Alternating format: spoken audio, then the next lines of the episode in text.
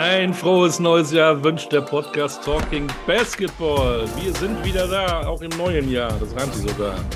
Hier ist Olli Dütschke, Olli D. und da ist der Stefan K., auch Stefan Koch genannt. Stefan, alles Gute zum neuen Jahr wünsche ich dir. Olli ebenfalls. Äh, ich wünsche dir natürlich auch alles Gute und allen unseren Zuhörern viel, viel Glück und Gesundheit in 2024. Ne? Haut rein, alle zusammen. Ich hätte es nicht besser sagen können. Danke für diese schönen Worte. Vielleicht wird es ja auch ein sentimentaler Podcast, diese erste Folge 2024. Was meinst du? Warum sollte sie sentimental werden?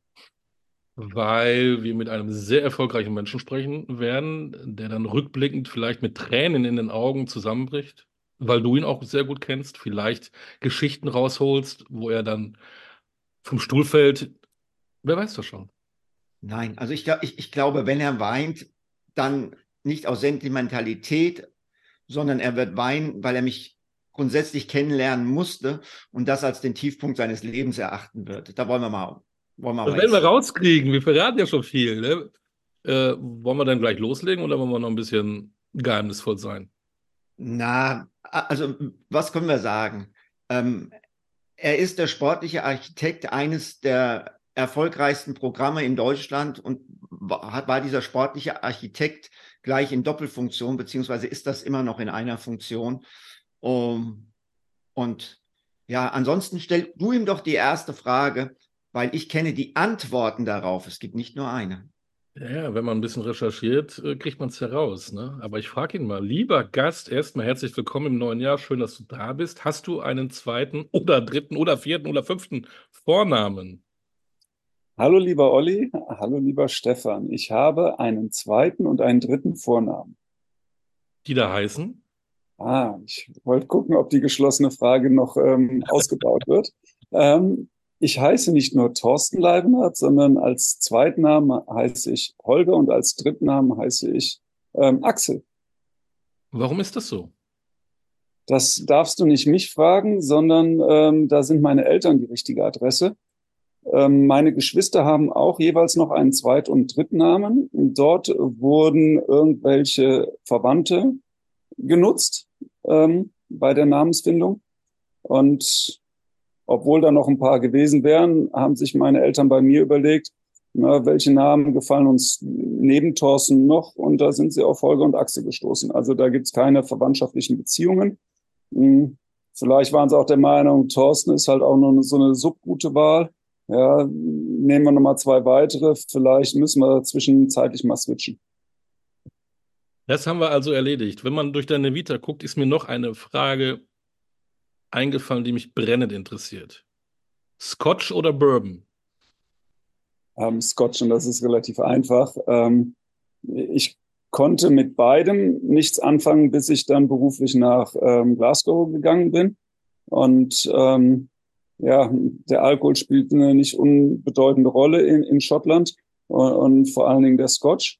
Und ähm, ich habe tatsächlich zu einem gewissen Maß das Schätzen gelernt, ähm, bin dann auch mal in eine Distillerie reingegangen und habe eine, eine Verköstigung gemacht und seitdem ähm, trinke ich ab und zu auch mal einen Scotch, ähm, aber es ist dann auch nur der Scotch mit Bourbon, kannst du nicht jagen.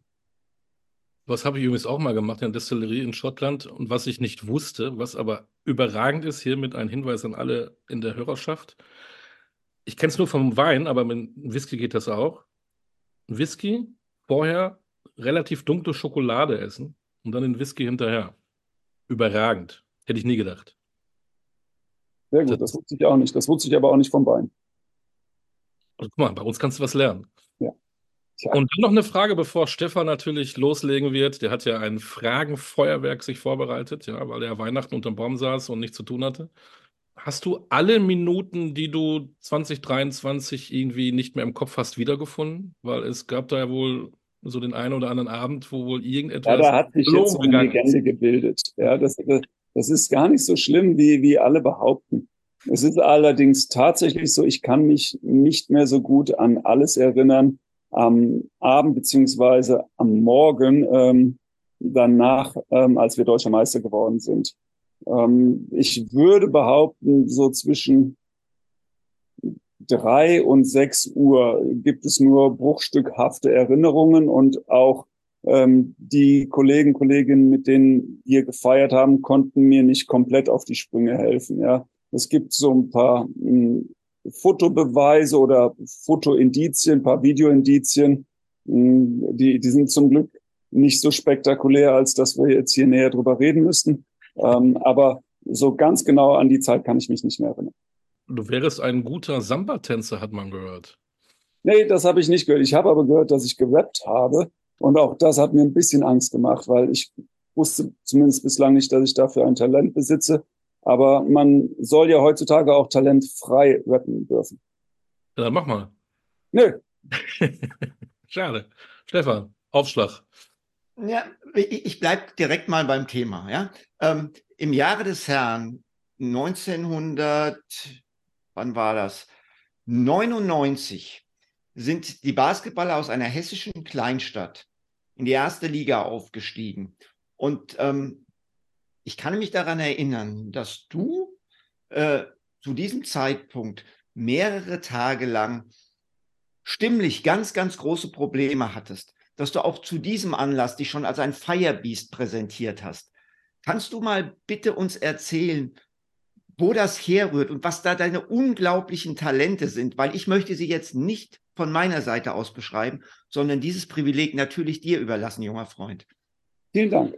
Ähm, Stefan, ich möchte dir etwas in dieser Geschichte beibringen, nämlich mein, das, was ich daraus gelernt habe aus diesem Titel im Licht, dass es ein Fehler war, dass ich nämlich nicht bis in die Morgenstunden gefeiert habe. Damals bin ich anständig, wie ich bin, irgendwann natürlich auch zu einigermaßen früher Stunde, aber noch gesittet nach Hause gegangen, habe geschlafen.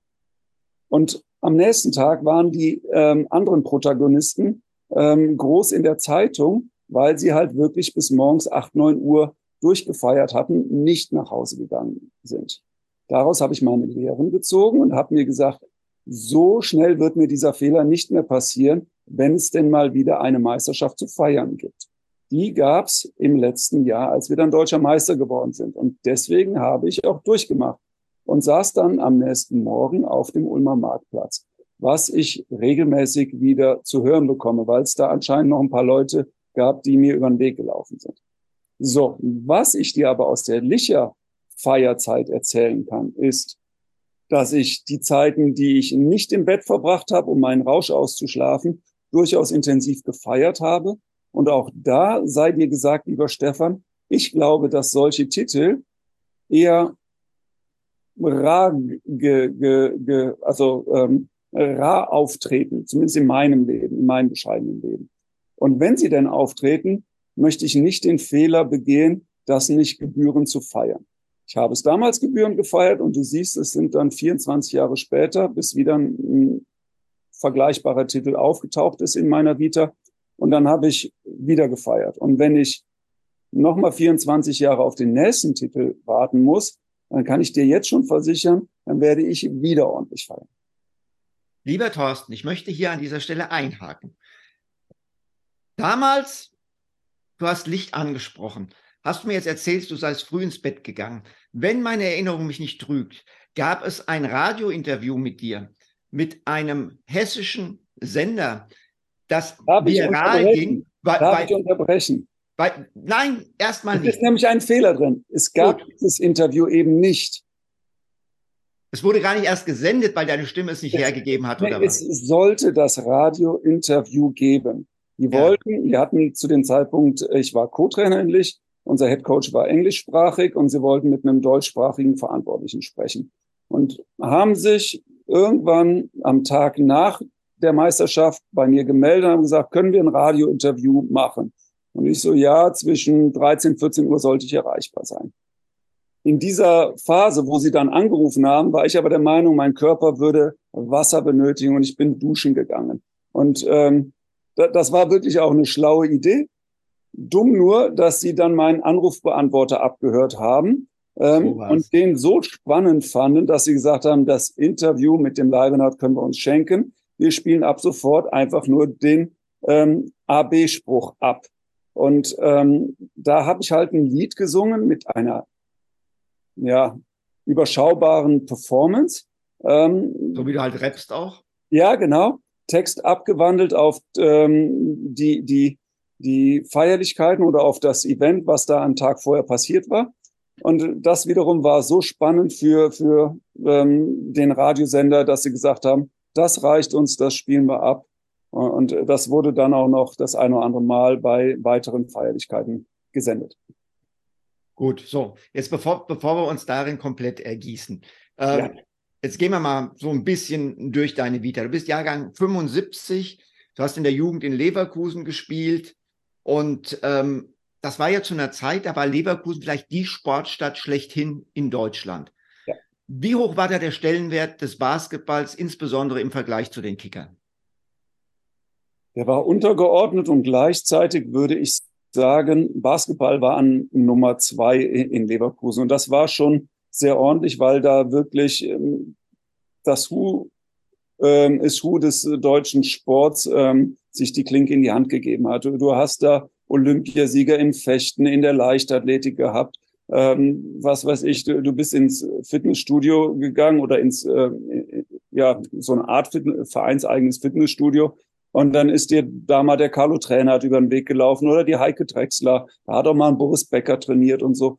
Du hast ganz viele hochrangige Sportler ähm, in, in diesem Kosmos gehabt. Und natürlich auch im Teamsport, ähm, Volleyball, ähm, Männer, Damen in der ersten Liga, Handball. Also es, es gab eine, eine ganze Menge ähm, Feldhockey, also you name it. Und trotzdem würde ich sagen, Basketball war an zweiter Stelle und war natürlich auch ähm, die, die absolute Hochphase des Leverkusener Basketballs. Wieso hast du dich denn für Basketball entschieden? Ich habe diverse andere Sportarten probiert. Meine Eltern waren der Meinung, Teamsport würde mir gut tun, ähm, was wahrscheinlich mit meinem Charakter zu tun hat. Ähm, vor allen Dingen mein Vater hat dann irgendwann drauf gedrängt, doch bleib bitte beim Basketball und spiel nicht Tennis und Individualsport ähm, wird dir nicht so gut tun wie ein Mannschaftssport. Ähm, und bevor ich dann zum Basketball gekommen bin, ähm, habe ich aber auch andere Sportarten probiert. Ich weiß, direkt davor war ich beim Handball, hat mir alles nicht so zugesagt, bis sich dann meine Schwester eingemischt hat, die, die eine ganz gute Beziehung zum Basketball hatte, die daher kam, dass sie sowohl mit ähm, Detlef Schrempf als auch mit Uwe Brauer zusammen in einer Klasse war, zumindest zeitweilig. Und, und sie hatte dann gesagt, äh, das scheint ein cooler Sport zu sein, den man in Leverkusen ganz gut ausüben kann warum probierst du nicht das? Ich habe es probiert und bin dann dabei geblieben.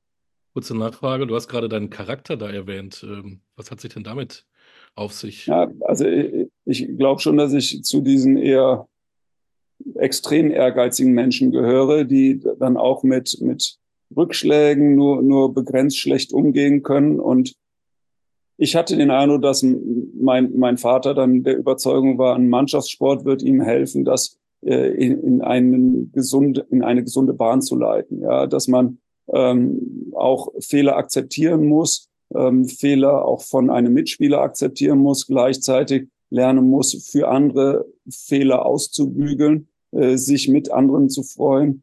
Ich habe da zumindest, ich habe das so für mich ähm, begründet, warum er sich dafür so eingesetzt hat. So, jetzt hast du erwähnt, wie ehrgeizig du warst. Du hast erwähnt, wen du da alles gesehen hast. Carlo Trenhardt, Boris Becker. Wie passt es dann zusammen, dass zu den Idolen deiner Jugend Sportler gehören, die nicht unbedingt in die allererste Reihe gezählt werden? Also zum Beispiel ein Heinz-Harald Frenzen oder eine Anke Huber. Man muss es mal so sagen. Anke Huber war es nicht ganz, aber der Michael Stich, mit dem bin ich auch von dir, lieber Stefan, öfter aufgezogen worden. Heinz-Harald Frenzen ebenfalls. Ich das, glaube, war, das, das, war in erster Linie der Maruschka. Ich habe dich nicht so oft damit aufgezogen. Ich glaube, dass ich so, so, so einen Sweet Spot für, für Underdogs habe. Ja? Äh, Michael Schumacher war nie ein Underdog, der, der war der überragende Sportler. Für mich war es auch relativ einfach zu sagen, ja, das ist der Beste. Aber dass dann in diesem Windschatten sich in Heinz-Harald Frenzen entwickelt hat, der gar nicht so schlechter Formel-1-Fahrer war, fand ich spannend.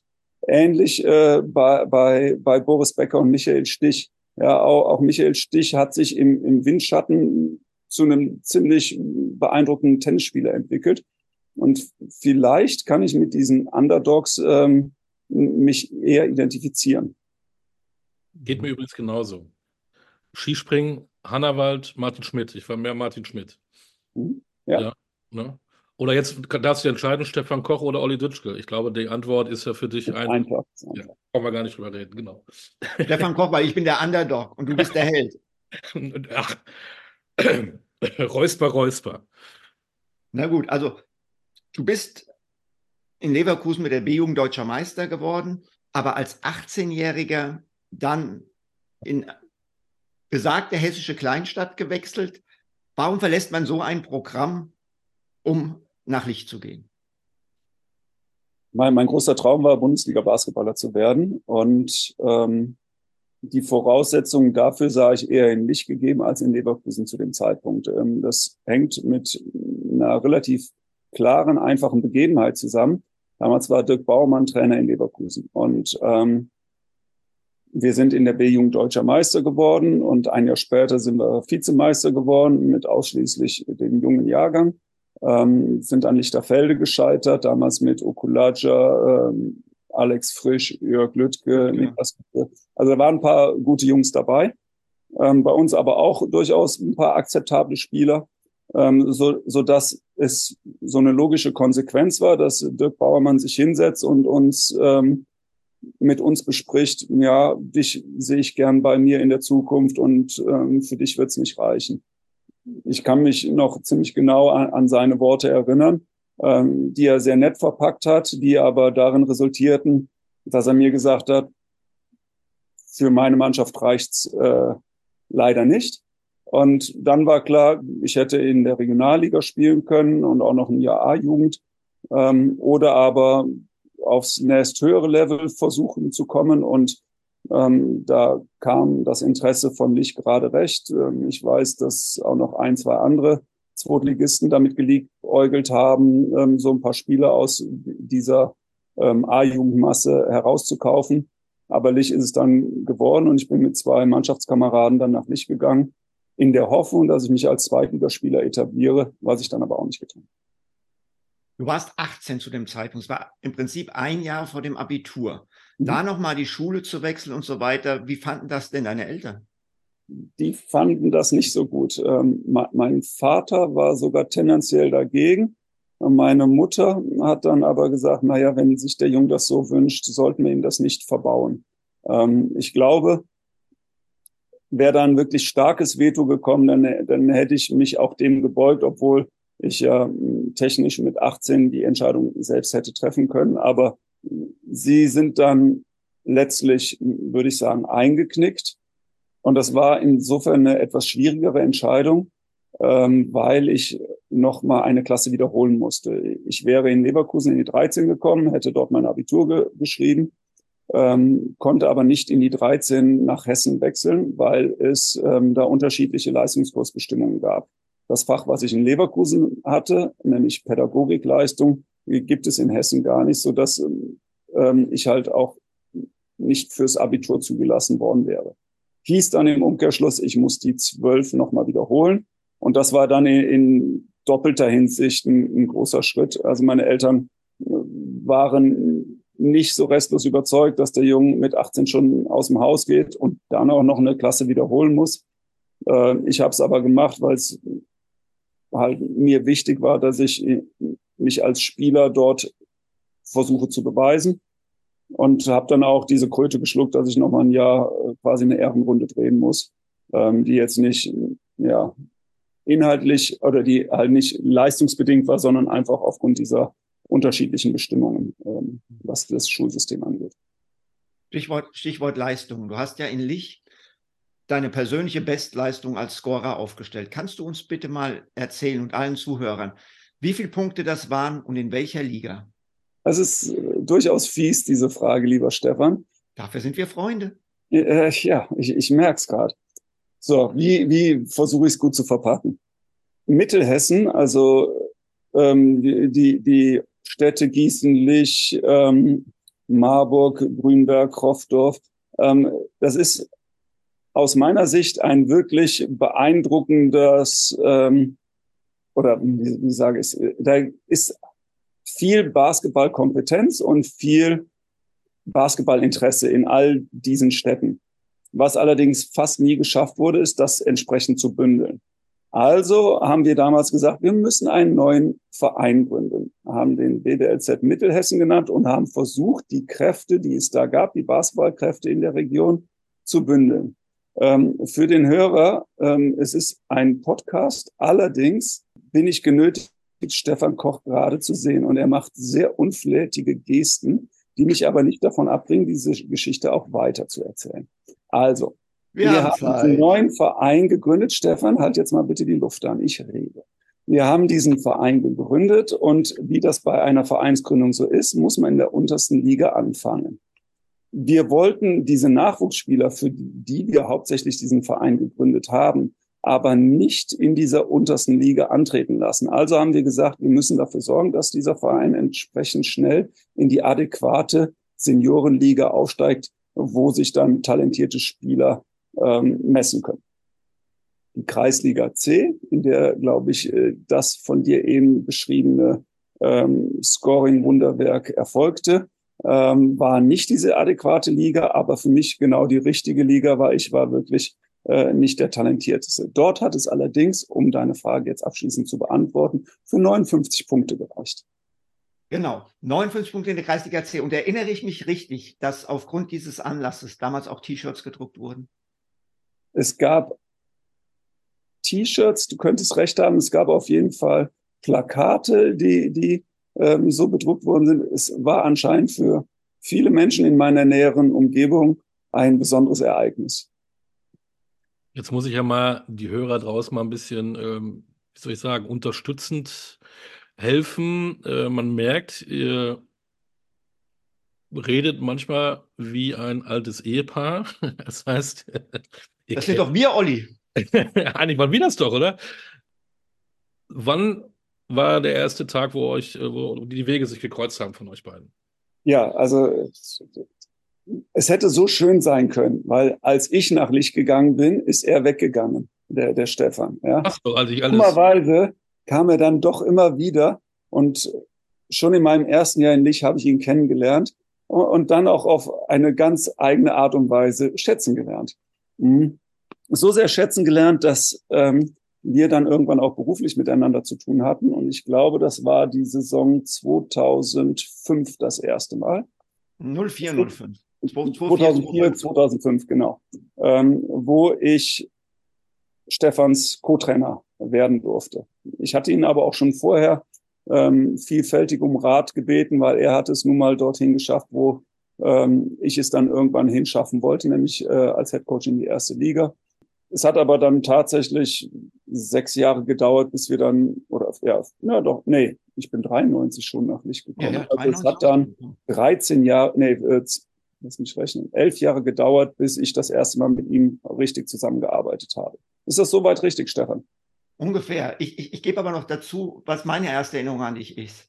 Ich habe 1994 mit zwei anderen zusammen meinen 30. Geburtstag richtig groß gefeiert. Und du bist mit deinen Leverkusen und Kumpels gekommen und hast nachts noch die Party gecrashed. Siehst du, das weiß ich nicht. das, das, da, da sind wir wieder beim Thema Gedächtnislücke zwischen drei und sechs Uhr. Da sind wir wieder da. So, ja, das ist aber eine schöne Geschichte. Ja. ja. Soll ja hier nicht alles in Lobhudelei ähm, ausarten, aber Stefan, du hast dich dann irgendwann mal entschieden, ähm, diesen Kollegen Leibenat als Co-Trainer haben zu wollen, als du in Gießen warst. Was waren denn die Argumente dafür? Oder wolltest du einfach, einfach mal. Mangel an Alternativen. Wollte keiner. Billig. Olli, herausragender Basketballverstand, herausragender Mensch. Ähm, du sollst über Thorsten reden, nicht über mich. Nein, ich rede über Thorsten. Ich, ich, ich, ich rede über Thorsten. Er hat völlig so. recht. Es, es, es war alternativlos, weil ich niemanden gesehen habe, der so war wie er, und das meine ich jetzt im, im, im absolut positiven Sinne, fleißig, hohes Wissen, loyal, mit im Prinzip zu diesem Zeitpunkt schon einer absehbar großen Karriere. Und wenn du so jemanden neben dir haben kannst, der dir nicht nur zuarbeitet, sondern der dir ein gleichwertiges Gegenüber ist, ist das unfassbar bereichernd. War das für dich ein. Jetzt bin ich ein bisschen rot geworden, wie ihr seht. Das ist nicht das was. Nein, das, das erzählt er jetzt nur, liebe, liebe Podcast-Hörer, er ist kein bisschen rot geworden. Ich weiß ja, du liebst die deutsche Sprache, ähm, Thorsten, deswegen die Frage, als Stefan dich gefragt hat, war das für dich ein No-Brainer? Ähm, das war in der Tat ein No-Brainer. Also ich bin auch schon davor ähm, gefragt worden, wer sind so die, die Persönlichkeiten, an denen du deine Karriere auch ein Stück weit ausrichtest. Und da habe ich natürlich ähm, Dirk Bauermann erwähnt, weil, der prägend war zu einem Zeitpunkt, wo ich diese Liebe zum Basketball entdeckt habe. Und als ich dann die Liebe zum Coaching entdeckt habe, äh, war, Stefan äh, die prägende Persönlichkeit. Und deswegen, als ich dann die Möglichkeit hatte, mit ihm zusammen zu, zu arbeiten, war das ein, ein Sechser Lotto. Wir waren aber nicht bei allen Dingen immer gleicher Meinung. Aber das, das, das war ja das Schöne. Also Thorsten war damals, glaube ich, einer der ganz frühen Coaches, ähm, der sich sehr stark für den Transition Dreier ausgesprochen hat. Auch in Überzahlsituationen, wo ich der Meinung war, also wenn ich ein 3 gegen 1 habe, ähm, finish ich am Brett und du hast gesagt, nö, ich nehme den Dreier, ich habe ja zwei Jungs, die noch zum Offensivrebound gehen. Ja, und wir hatten auch eine grundsätzlich andere Meinung beim Thema äh, Fußarbeit, Pivotieren. Also ich war immer der Meinung, nur Front Pivot, aggressiv, dem Verteidiger keine Chance geben, Druck auf dich auszuüben. Und Thorsten hat immer gesagt, nee, du musst variabel sein, du musst vielseitig sein. Und obwohl ich in diesem Bereich nicht seiner Meinung war, war es ein Bereich, der zu seinen Verantwortlichkeiten gezählt hat. Und er hat es dann auch nach, nach, seinen Prinzipien unterrichtet und natürlich äh, didaktisch perfekt aufbereitet unterrichtet. Jetzt muss man aber auch was dazu sagen, und das ist auch eine ganz große Stärke ähm, in der Zusammenarbeit mit Stefan oder von Stefan, er hat mir diese Freiheiten gegeben. Das habe ich, äh, da habe ich sehr viel gelernt über Führung im, im Grundsätzlichen. Ähm, wie soll man Mitarbeiter lenken, leiten? Wie viele Freiheiten soll man ihnen geben? Ich kann mich an viele, viele Situationen erinnern, äh, bei denen Stefan mir mehr Freiheiten gegeben hat in meiner Arbeit, als ich je erwartet hätte. Und die haben mir unglaublich geholfen ähm, in, in, in der Zukunft, ja, also oder für die Zukunft, ja, weil ich einfach dadurch so viel mehr lernen konnte, als ich überhaupt erwartet hatte. Und das durftest du dann anwenden, und da sind wir bei diesem Punkt, der so überraschend ist in deiner Vita. Ich wusste jetzt gar nicht, dass Schottland so eine Basketball-Hochburg ist. Es gab dann ein, jemand, der dich unbedingt nach Schottland holen wollte, zu den Scottish Rocks. Kannst du mich da mal aufklären, weil ich war da schon wie soll ich sagen, wenn ich dann wiedersehe, etwas überrascht. Stefan hatte mir immer den, den Ratschlag gegeben, so früh als möglich ähm, in eine verantwortliche Headcoach-Position einzutreten. Und ich habe immer wieder damit geliebäugelt und ich habe mehrfach ähm, Vereinen abgesagt und bin dann trotzdem in diesem sicheren Hafen Co-Trainer geblieben. Einfach weil ich nicht das Gefühl hatte, es war die perfekte Situation. Es waren in der Regel Zweitliga-Angebote. Ein Teil meiner Marktanalyse, wenn man das jetzt mal so hochgestochen nennen darf, war, dass wenn du als Zweitligatrainer nicht aufsteigst mit deiner Mannschaft, wirst du Zweitligatrainer bleiben.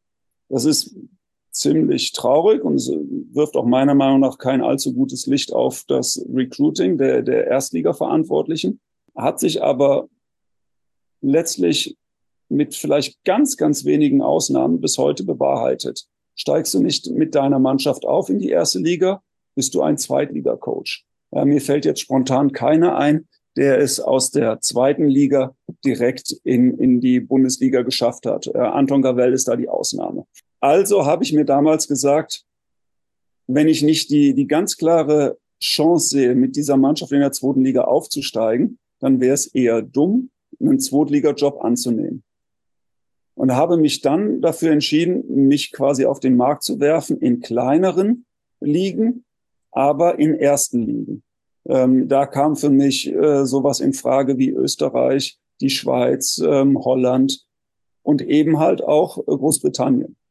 Und da hat mir der Kontakt zu Chris Finch, äh, für den ich auch ein knappes Jahr ähm, Co-Trainer sein durfte in Gießen, äh, der jetzt der Head Coach der äh, Minnesota Timberwolves ist, ähm, der hat mir sehr geholfen. Ähm, der war seinerzeit Head Coach der englischen ähm, Nationalmannschaft und hatte noch sehr gute Kontakte in die britische Liga.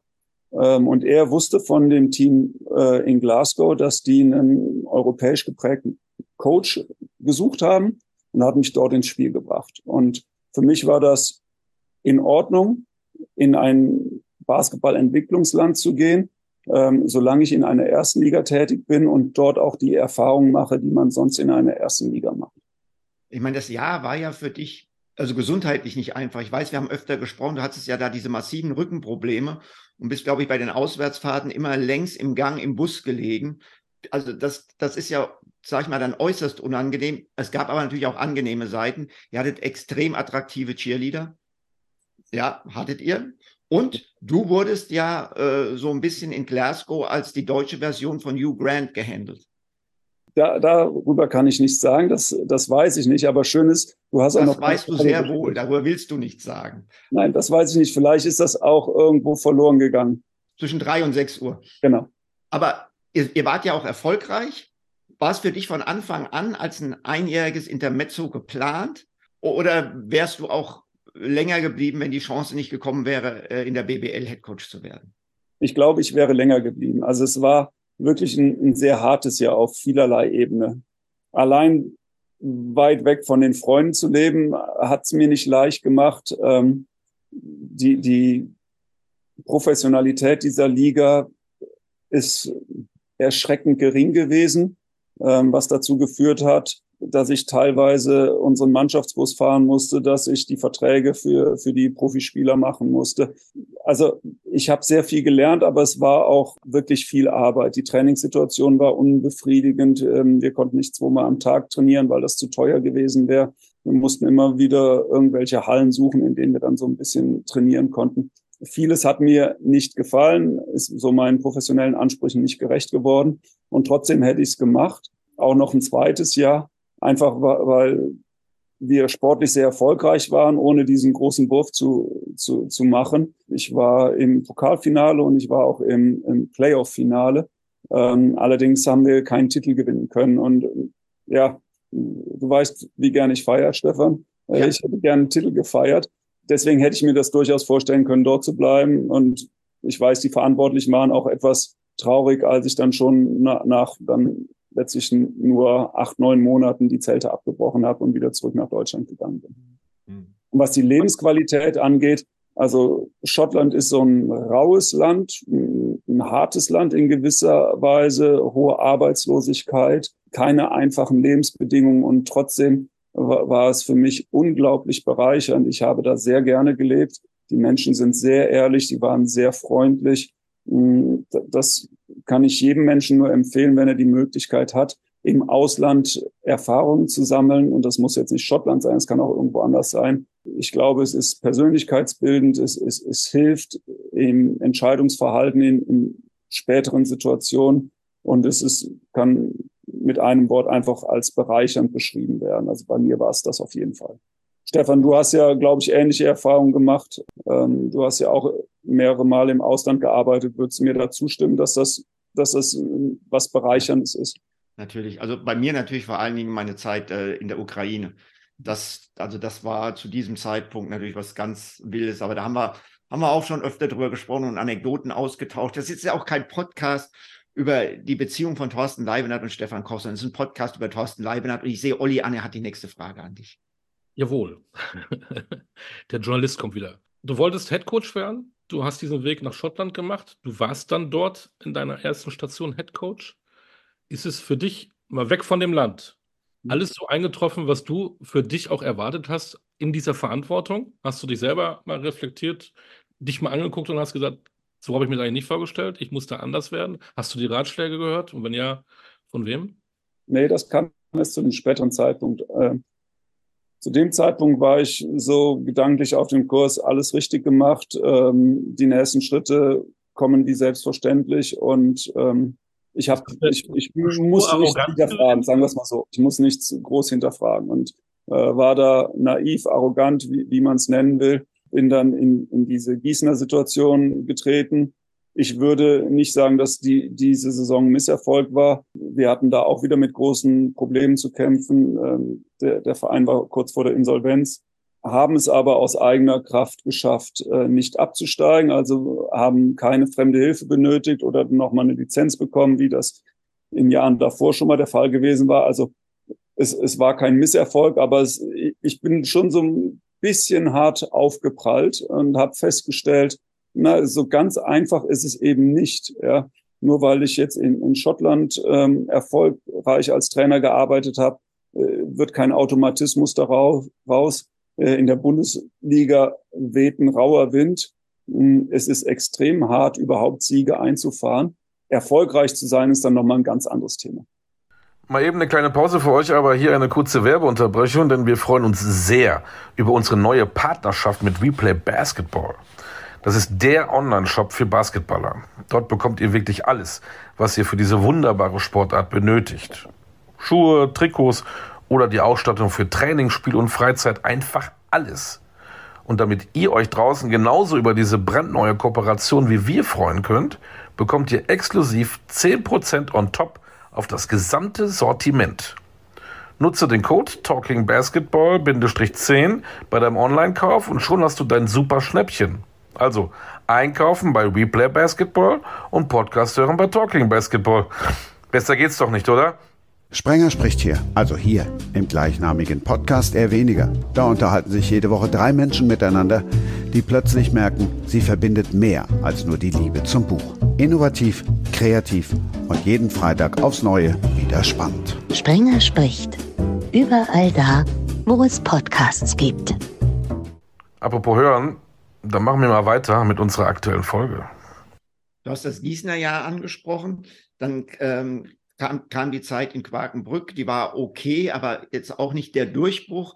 Und dann ging es nach Ulm und auf einmal bist du durchgestartet und bist zu dem deutschen Basketballtrainer geworden. Wie ist das passiert? Was war in Ulm etwas anders? War mit dir etwas anders? War es einfach Dinge, die man gar nicht fassen kann, mehr an Erfahrung? Kannst du es irgendwo zuordnen? Ja, also du hast jetzt äh, ganz nett die, die Adlandzeit beschrieben. Ich würde die Adlandzeit dann schon letztlich als Misserfolg ähm, bewerten. Ähm, wir haben es zweimal mit einem wirklich ähm, starken ähm, Budget nicht geschafft, die Playoffs zu erreichen. Mein Vorgänger Chris Fleming äh, ist eigentlich drei oder viermal in Folge souverän in die Playoffs gekommen und, und die finanziellen Mittel sind nicht geringer geworden. Ähm, also ich hatte gute Möglichkeiten. Ich würde sagen, wir hatten Top 4, Top 5 Budget. Und wenn man dann nicht Top 8 ist, ist das ein Misserfolg. Und das hat dann auch dazu geführt, dass ich mich wieder ein bisschen mehr hinterfragt habe, meine Herangehensweise mehr hinterfragt habe. Und ich glaube auch so ein Stück weit demütiger geworden bin. Und als dann die Option hier mit Ulm aufkam, war ich sehr dankbar, dass mir überhaupt jemand eine Chance noch gibt. Also ich habe mich in der zweiten Liga eigentlich gesehen oder komplett aus dem Basketball raus. Ähm, und da, da war das eine, eine ziemliche Überraschung, dass die Ulmer den Mut hatten, mir das Vertrauen zu übertragen. Dass es dann so erfolgreich war, glaube ich, liegt nur in einem ganz geringen Maße an mir.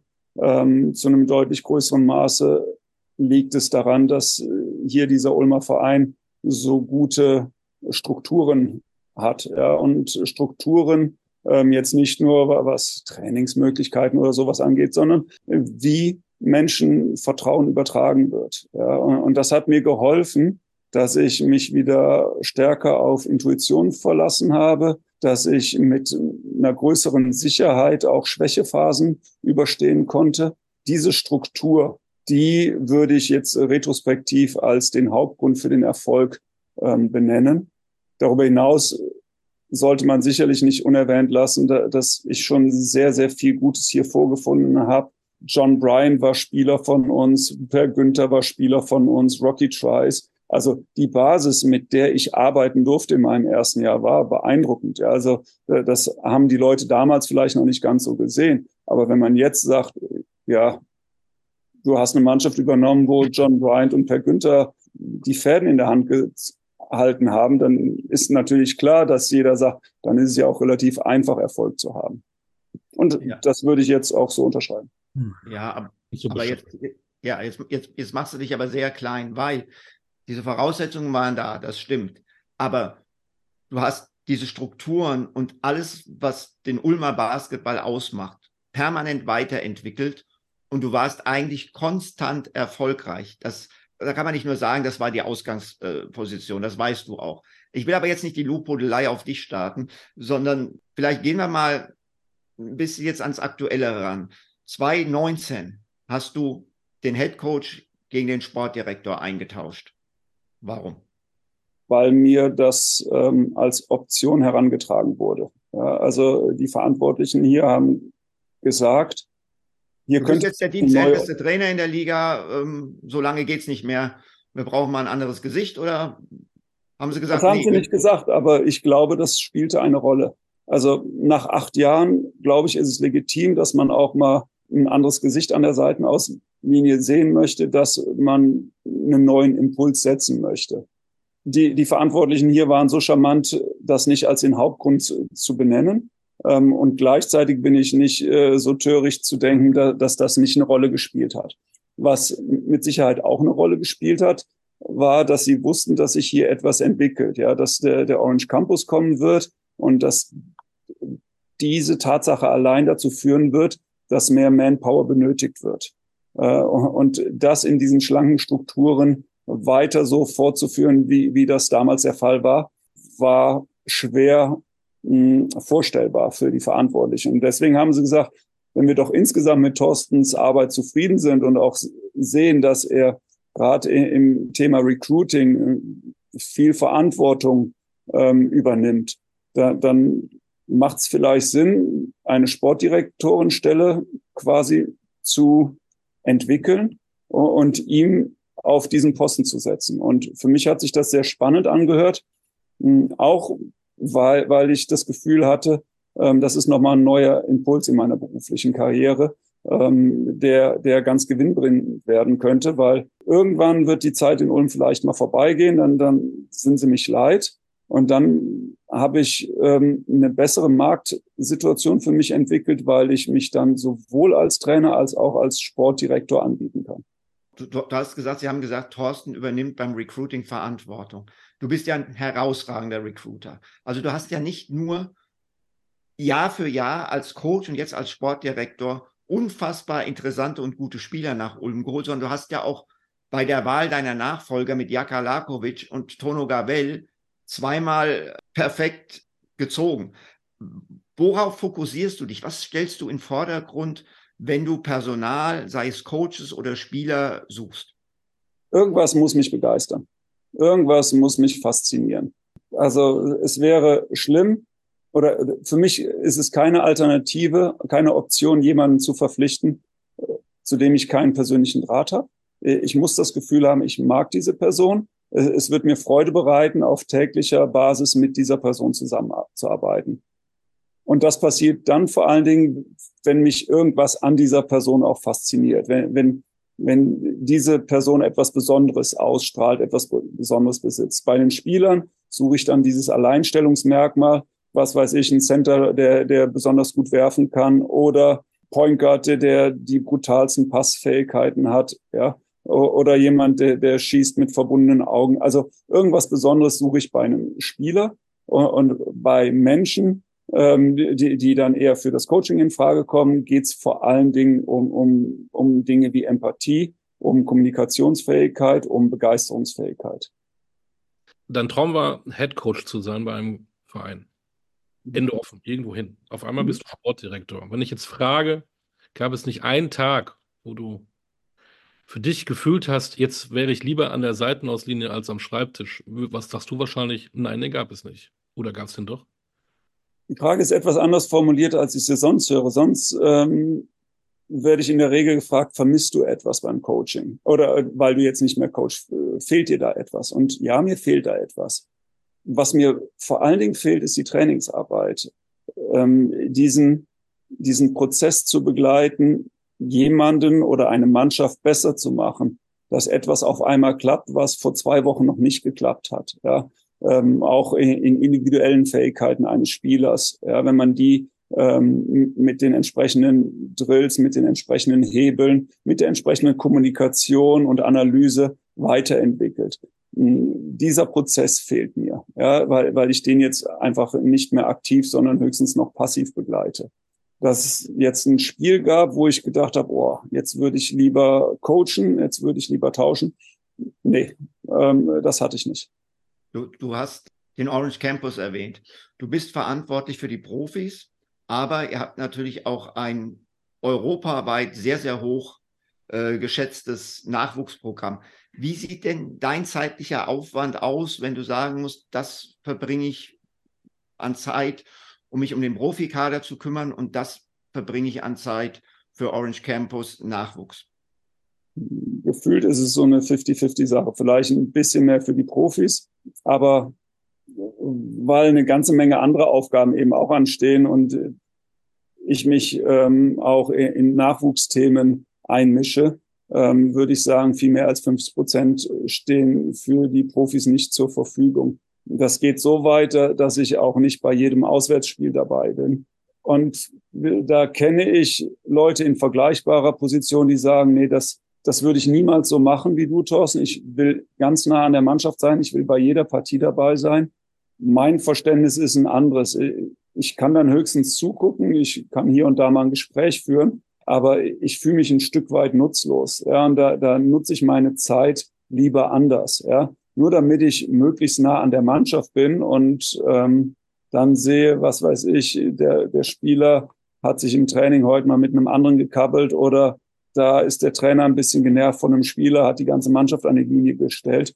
Wenn was Größeres passiert, dann werde ich schon darüber informiert. Und ich finde es eher wichtig, dass ich dieses Grundvertrauen in die, die Coaches habe, dass, dass ich eben nicht wie so ein Aufpasser immer nebenher laufe.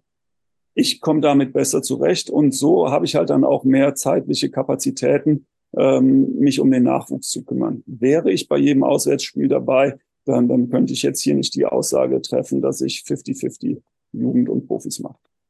War diese deutsche Meisterschaft in diesem Jahr ein Erfolg, der für Ratio Farm Ulm nicht mehr zu toppen ist? Oder anders gesprochen, kann es weiter nach oben gehen, sprich also europäisch? Ich hoffe, dass das kann.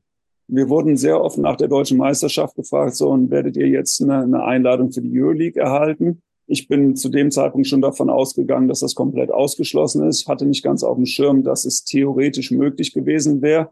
Also die Chance hätte bestanden. Aber mir war klar, die Euroleague hat insgesamt nicht so schrecklich viel Interesse an Ulm in der Euroleague. Und das ist nachvollziehbar. Wir sind ein verhältnismäßig kleiner Markt. Da gibt es einfach spannendere Städte in Europa, die, die perspektivisch für eine Liga wie die Euroleague mehr Sinn machen. Also habe ich immer gesagt, ja, wird nicht passieren. Wir, wir werden im Eurocup antreten und da sind wir auch sehr stolz drauf und freuen uns drauf. Und gleichzeitig sind wir alle Sportler und kennen noch die Zeiten, äh, wo es so war, wo der deutsche Meister in der höchsten internationalen Liga ähm, angetreten ist. Und, und diesen Wunsch möchte ich ein Stück weit auch befriedigt sehen. Ja. Wie wäre das möglich? Indem man den Eurocup gewinnt. Ja, also da, dann gibt's, glaube ich, wenig Alternativen für die, für die Euroleague zu sagen, ja, Ulm leider doch nicht, sondern äh, es ist so ausgeschrieben, der, der Sieger darf da antreten. Es hätte letztes Jahr oder es hätte dieses Jahr auch Gran Canaria antreten dürfen, die ja den Eurocup gewonnen haben. Und das ist mit Sicherheit ein, ein Ziel, was wir nicht komplett aus den Augen verlieren. Wir wissen, dass es mit Sicherheit nicht leichter zu erreichen ist als den deutschen Meistertitel, aber der war auch nicht leicht zu erreichen und es ist uns gelungen. Also wäre ich mich dagegen, nicht zu träumen, sondern sage, ja, lass uns doch ein bisschen träumen. Ja, es ist jetzt kein festgeschriebenes Ziel, dass wir den Eurocup gewinnen müssen. Aber wenn wir es denn tun, dann, dann ist das ein weiterer toller Beweis für, für unsere Arbeit für unsere hoffentlich gute Arbeit. Und dann würden wir mit, mit Begeisterung in die Euroleague einziehen mit einer jungen Mannschaft, die auf dem Papier keine Chance hatten und würden trotzdem versuchen, alle zu überraschen.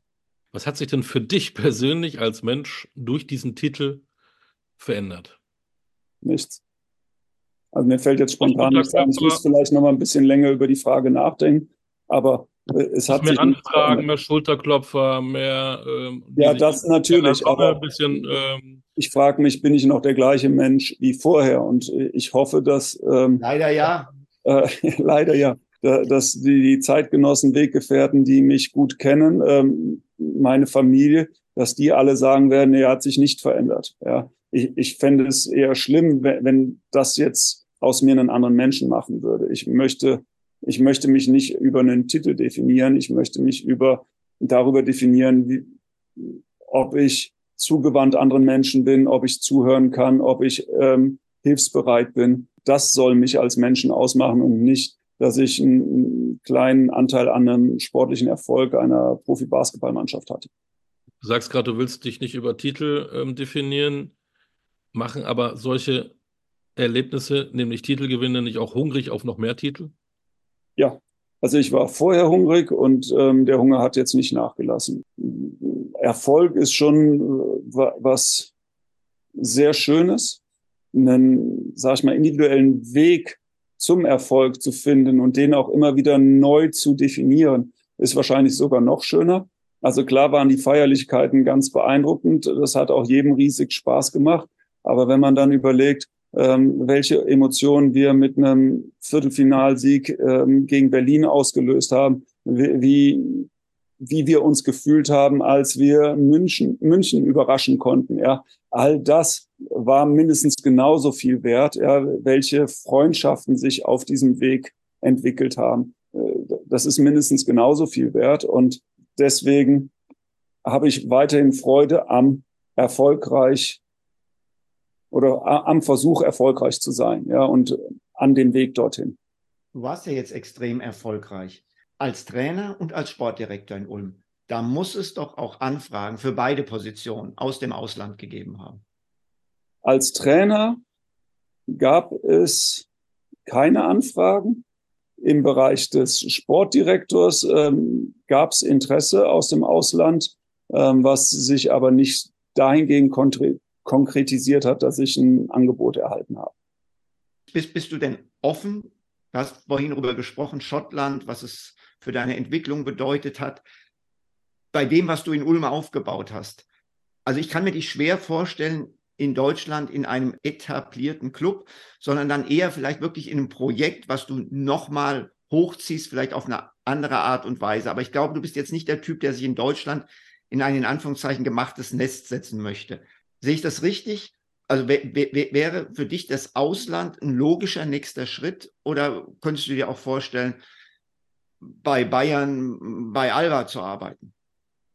Oh, schwierige Frage. Also ich weiß nicht, ob das Ausland ein logischer nächster Schritt ist. Ich, ich, ich versuche ohne Scheuklappen durchs Leben zu gehen. Insofern würde ich auch ähm, nicht kategorisch ausschließen, dass es in Deutschland für mich ähm, Adressen geben könnte, äh, die ich spannend finde. Ich mache auch keinen Hehl daraus, dass es mich reizen würde zu sehen, ob das, was ich hier auf ähm, dem Ulmer Level gemacht habe, ob sowas auch auf einem Euroleague-Level möglich wäre. Äh, das ist für mich reizbar. Und gleichzeitig ist es jetzt aber auch nicht, wie du sagst, der, der logische nächste Schritt. Ich, ich halte es für einen komplett logischen nächsten Schritt, auch hier zu bleiben und das hier weiterzuentwickeln. Ich bin in einer privilegierten Situation, dass ich diese Arbeit, die ich hier mache, sehr schätze und, und da, dass ich sie sehr, also das, das ist, eine, ist eine tolle Arbeit, die ich hier machen darf. Und es muss einiges passieren, dass ich dieses hier aufgebe für, für eine andere Situation. Und ich kann also wer weiß, wie lange das ist, kann ja sein, in zwei Tagen haben sie keinen Bock mehr hier auf mich. Aber momentan kann ich noch zu, zu Alternativen Nein sagen, ja, wenn sie denn dann kommen. Und es, eine Alternative muss schon sehr, sehr spannend wirken, dass ich äh, Ulm verlasse, weil ich fühle mich hier sehr wohl. Ich bin hier sehr ambitioniert. Ich bin hungrig auf ähm, neue Aufgaben, auf weitere Weiterentwicklung da muss schon einiges passieren, dass man mich hier wegkriegt. Könnte eine Alternative denn sein, mal komplett außerhalb des Basketballs mal was zu machen? Ja, auch das kann ich mir vorstellen. Also, ähm, ähm, sagt vielleicht euch was, ähm, die Personalie Bernhard Peters, die habe ich so auf dem Schirm. Das war einer der ersten, der aus, aus seiner, aus seiner ja, Comfort Area, äh, nämlich dem Hockey, Feldhockey, war damals sehr erfolgreicher Nationaltrainer, Bundestrainer, der aus dieser Komfortzone ausgebrochen ist und sich in anderen Sportarten versucht hat. Ja, also interdisziplinär sehr offene Herangehensweise, die ich unglaublich spannend finde. Ja. Warum soll das, was wir hier im Basketball machen, nicht angepasst auch in anderen Sportarten funktionieren? Ja. Wenn man glaubt, dass ich da Qualitäten besitze, die einer Organisation helfen könnten, ich fände diesen Gedanken auf jeden Fall sehr spannend. Also ich würde mich dem nicht verschließen. Und das hast du während deiner Licherzeit auch nebenbei als Basketballjournalist gearbeitet hast? Ja, ich wollte mir zwei, drei Euro dazu verdienen und habe Artikel über die Oberliga-Teams der Region geschrieben. Wenn du jetzt ein Porträt über Stefan Koch schreiben müsstest, äh, was wäre die Headline? Die Headline, das ist das Gute an meiner damaligen Tätigkeit, die wurde nicht mir überlassen, sondern die hat der, der, der sportlich verantwortliche Redakteur übernommen. Ja. Also das, was mir bei Stefan einfällt, lässt sich auch nicht in eine Headline unterkriegen. Ja. Ich, ich, ähm, auf, ich, die Zeitung möchte ich sehen, die das abdrucken will. Ich, ich mache die Headline selbst. Leibenat der Blödmann, Koch der Blödmanns Gehilfe. Ja, umgekehrt hast du mich immer bezeichnet. Dütschke der Blödmanns Gehilfenassistent, um es zu Ende zu bringen. Also, Jetzt hatten wir so viel Lobhudelei heute hier. So, dann fangen wir mal an. Stefan, was ist denn die größte Macke von Thorsten, wenn du ihn so gut kennst? Jetzt musst du es mal der Öffentlichkeit preisgeben. Ich finde, er hat, also ich, ich, ich kenne Macke im klassischen Sinne, kenne ich nicht bei ihm, wirklich nicht. Ja, ich glaube, also ich kann manchmal mit meinem Ehrgeiz nerven. Wenn, wenn jemand, was weiß ich, sagt, ja, Thorsten, kannst du eigentlich Tischtennis spielen? Und dann sage ich sofort, ja, komm, lass uns ein Spiel machen. Ähm, und da, da kann ich jetzt von einer meiner bittersten Niederlagen auch sprechen. Ich habe gegen Stefan Koch im Tischtennis verloren. Äh, und, und das nagt heute noch an mir. In meiner grenzenlosen Arroganz war ich mir ganz sicher, dass er keine Chance hat. Äh, in anderen Dingen habe ich ihn auch schlagen können. Äh, aber Tischtennis war er klar besser. Mit dem hässlichsten Aufschlag, den ich jemals gesehen habe, äh, hat er mich platt gemacht. Und, und jetzt kommt mein Ehrgeiz auch schon wieder raus. Ich möchte diese Rematch, Karte, Rematch. Ja, ich möchte diese Karte wegmachen. Gut, aber, aber, wenn du jetzt gerade von, äh, von Marco sprichst, Olli, da fällt mir doch eins noch ein. Thorsten ist, und das haben wir so, schon mal so ein bisschen anklingen lassen, was Sprache betrifft, ein ziemlicher Korinthenkacker, der Leute sehr, sehr gerne korrigiert, wenn sie in der deutschen Sprache grammatikalisch einen Fehler begehen. Ich finde, das ist ein feiner Zug. Ich finde, das ist keine Macke. Ich finde, Nein. das ist hilfreich für alle Leute, die, ja. die einfach sprachliche Schwierigkeiten haben, so wie du, Stefan. Genau. Aber jetzt äh, umgekehrt. Äh, ich danke Ihnen. Es, es kommt ein Return, Thorsten, die größte Macke von Stefan, neben oh, seinen sprachlichen Schwächen. Neben den sprachlichen Schwächen. Ich weiß, dass er ähm, mir mal das Lob ausgesprochen hat, dass ich eine gute Work-Life-Balance besitze. Ja, dass ich in diesem stressigen Job, äh, den der Basketball mitbringt, ähm, es schaffe, trotzdem für mein Privatleben Zeit zu finden und sowas. Da habe ich ihm recht gegeben. Ähm, das ist im, in der Basketballwelt immer so ein bisschen, wenn du nicht 80 Stunden arbeitest, äh, dann bist du ja auch nicht komplett ähm, involviert. Ja, und ja, liebst du das wirklich so? Ja, also jeder gibt damit an, wie viel mehr er noch arbeitet und so. Stefan hat immer wie verrückt gearbeitet. Und wenn ich sagen würde, er hat eine Macke, dann, dann würde ich ihm sagen, hier und da hätte er sich ein bisschen lockerer machen müssen. Ja. Ähm, was aber jetzt nicht wirklich eine Macke ist. Ja. Ähm, das wäre ein Ratschlag von jemandem, der, der es vielleicht manchmal nicht ernst genug genommen hat. Also, also, der Ratschlag ist gut und der Ratschlag ist auch richtig. Der Zusatz, du hast es nicht ernst genommen, ist völliger Quatsch. So, aber Olli, wir haben ja noch immer diese Themen, ne, wie was hörst du für eine Musik, was liest du für Bücher und so weiter und so fort. Diesen Part würde ich jetzt komplett dir überlassen, da ich den jungen Mann ja kenne. Ich weiß, dass er nicht rappt. Und er will ja auch hier nicht rappen, aber er kann rappen, das haben wir ja gehört. Er war, er war nur nicht irgendwie geistig dabei, als er gerappt hat. Was ist deine Musik? Ich äh, mag alles, was, wo, wo man eine Gitarre hört. Also Rockmusik natürlich, gerne auch was härter. Ich kann mit Punk was anfangen. Ich kann aber auch mit, mit ähm, ja, was weiß ich, irischer Folk-Music was anfangen. Bin, bin, glaube ich, relativ breit aufgestellt. Das liegt daran, dass meine Eltern mir die Möglichkeit äh, gegeben haben, selbst Instrumente zu erlernen. Bin auch nicht abgeneigt, mal was im, im klassischen Bereich zu hören. Aber wenn, wenn ich mich jetzt festlegen würde, dann geht es am ehesten Richtung härteren Rock. Bist du eitel? Gehst du gerne shoppen? Oh, ich bin eitel, ja. Also ich gehe bedingt gerne shoppen, also es stresst mich ein Stück weit, aber bei mir wird es das eine oder andere, ähm, den einen oder anderen Markenpulli geben oder sowas. Das ist nichts, worauf ich stolz bin, aber ein Stück weit eitel bin ich und habe es bislang noch nicht ablegen können. Habe aber festgestellt, mit dem Alter, ähm, was ja auch bei mir voranschreitet, äh, nimmt das zum Glück etwas ab. Wie bist du in der Küche unterwegs? Mehr der Esser oder auch der Koch? Ich bin ab und zu der Koch. Mir macht das auch Spaß, ähm, bin aber wirklich, wirklich nicht gut. Wenn, wenn ich sagen müsste, ähm, machst du jetzt eher das Dessert oder den Hauptgang, dann bin ich eher fürs Dessert zu haben. Hab jetzt letztens Plätzchen gebacken ähm, für Weihnachten. Ähm, das ist dann auch so eine Familientradition, die ich aufrechthalten wollte. Bin sehr am, an gutem Essen interessiert, aber insgesamt wirklich kein allzu begnadeter Koch. Ähm, da sind mir viele Menschen um Längen voraus. Welcher Ort auf unserer Erde würdest du unbedingt noch besuchen wollen? Schwierig. Ich möchte insgesamt die Möglichkeit haben, noch viel zu reisen. Ähm, ich finde, Reisen ist eines der, der größten Privilege.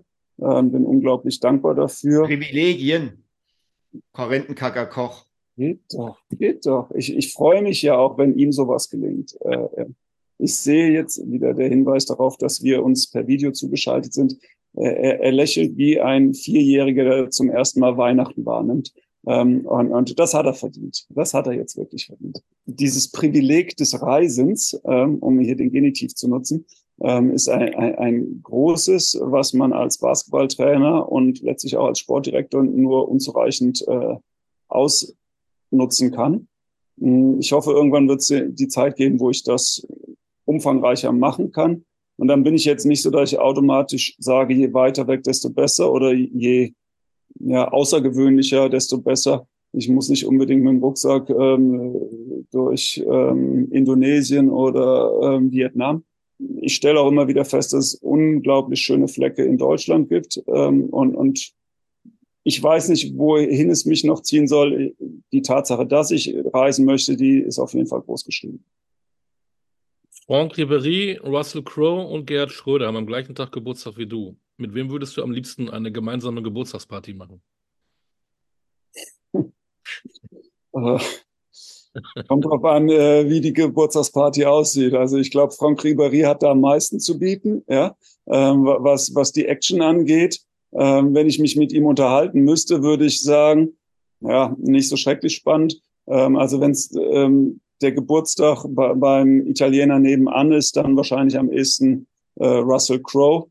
Äh, ich könnte mir aber auch Gerhard Schröder vorstellen, ähm, einfach um, um, um ja zu erfahren, wie sich jemand so im Alter ähm, entwickelt, äh, so einen Alt, eine Alterssturheit und eine, eine, eine Resistenz entwickelt. Bei ihm wird es nicht nur mit dem Alter zu tun haben, sondern auch, weil er mal der Bundeskanzler war. Ja.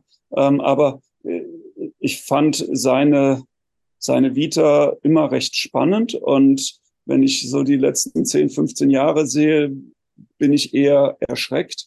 Aber auch darin kann ich eine gewisse Faszination entdecken und, wäre durchaus offen für, für einen gemeinsamen Geburtstag. Stefan. Ja, jetzt, jetzt haben wir es. Jetzt haben wir uns ja mal eine Podcast-Folge ohne Thorsten, wo du alles über Thorsten Leiberland erzählst. Können wir auch mal machen. Nein, aber. Er hat aber, schon ein bisschen zu viel rausgehauen. Ja, ja ne? Mhm. Aber, aber Fakt, Fakt ist ja, ähm, die erste Folge im neuen Jahr brauchst du einen ganz besonderen Gast. Und wenn du den Architekt des Überraschungsmeisters, des vielleicht größten Überraschungsmeisters in der Bundesliga-Geschichte hast, besser geht's doch nicht. Dass ich den jetzt zufällig gekannt habe, ist halt Pech. Ja, für wen? Für Thorsten. Falls ihr mal ähm, eine, eine, einen Podcast über Stefan macht, Fragt ihn doch einfach, was es mit den zwei unterschiedlichen Schuhen auf sich hat. Ja? Ähm, das ist eine Geschichte, die er dann vielleicht auch preisgeben möchte. Aber heute möchte ich darüber nicht mehr reden. Dann lassen wir, so, lassen wir so stehen, Leibi. Lassen wir so stehen. Er hat mich neugierig gemacht, aber egal. Äh, das Jahr ist ja noch lang. Es hat gerade angefangen. Hast du irgendeinen Vorsatz? Bist du jemand, der nach Vorsätzen äh, lebt oder sagst du, äh, so alles gut, wie es ist? Ja, doch. Also ich bin jetzt so, so keiner, der denen das brutal wichtig ist. Hm, aber ich habe mir schon vorgenommen, im kommenden Jahr mich wieder ein bisschen besser zu ernähren und ein bisschen mehr Sport zu machen. Also diese ganz unspannenden Dinge, die sich jeder vornimmt. Ja, also ich würde jetzt gern mit einer interessanteren Antwort aufwarten, aber bei mir ist es tatsächlich äh, ein bisschen mehr Sport, ein bisschen mehr, ein bisschen bessere Ernährung und das, was man sich immer vornehmen sollte, nehme ich mir natürlich auch vor, mehr Zeit für die Familie. Das wünschen wir dir. Auf ja. jeden Fall. Danke für die Zeit, danke für die Einblicke. Bleib vor allen Dingen gesund in diesem Jahr und dass alles, was du dir wünschst, auch in Erfüllung geht. Danke genau, ich, viel ich Spaß auch, mit euch. Ich sage sag auch noch kurz was, arbeite an deinem Tischtennisspiel, dass du beim Rematch wieder nicht völlig beschissen aussiehst. Also, liebe Fernsehsender, bewerbt euch bei uns. Das kann, das kann man bestimmt live irgendwo wunderbar zeigen. Ja, ich, ich bin mir halt immer noch nicht so sicher, ob nicht ganz viele Zuschauer abschalten werden, wenn sie diesen Aufschlag sehen, den der äh, Stefan da macht. Ja. Nicht äh, macht, zelebriert, ja. zelebriert. Auf jeden Fall machst, machst du jetzt das neugierig, dass wir das mal sehen. Das oder? kann kleine Kinder wirklich erschrecken, ja, wenn, wenn sie das Gesicht dabei sehen. Ja, das macht Angst. Ja, und das löst was in einem aus. Und das äh, ist nicht übertrieben, wenn ich da von einem Trauma spreche. Los für heute. Dann muss dieser äh, Kampf an der Tischtennisplatte nach 22 Uhr stattfinden. Ganz genau. In diesem Sinne, alles Gute. Thorsten, Holger, Axel Leibener, danke für deine Zeit. Und danke euch. Uns, äh, das war Talking Basketball mit Thorsten Leibenert, mit Stefan Koch und mit Olli D. Ein weiterhin schönes Jahr noch.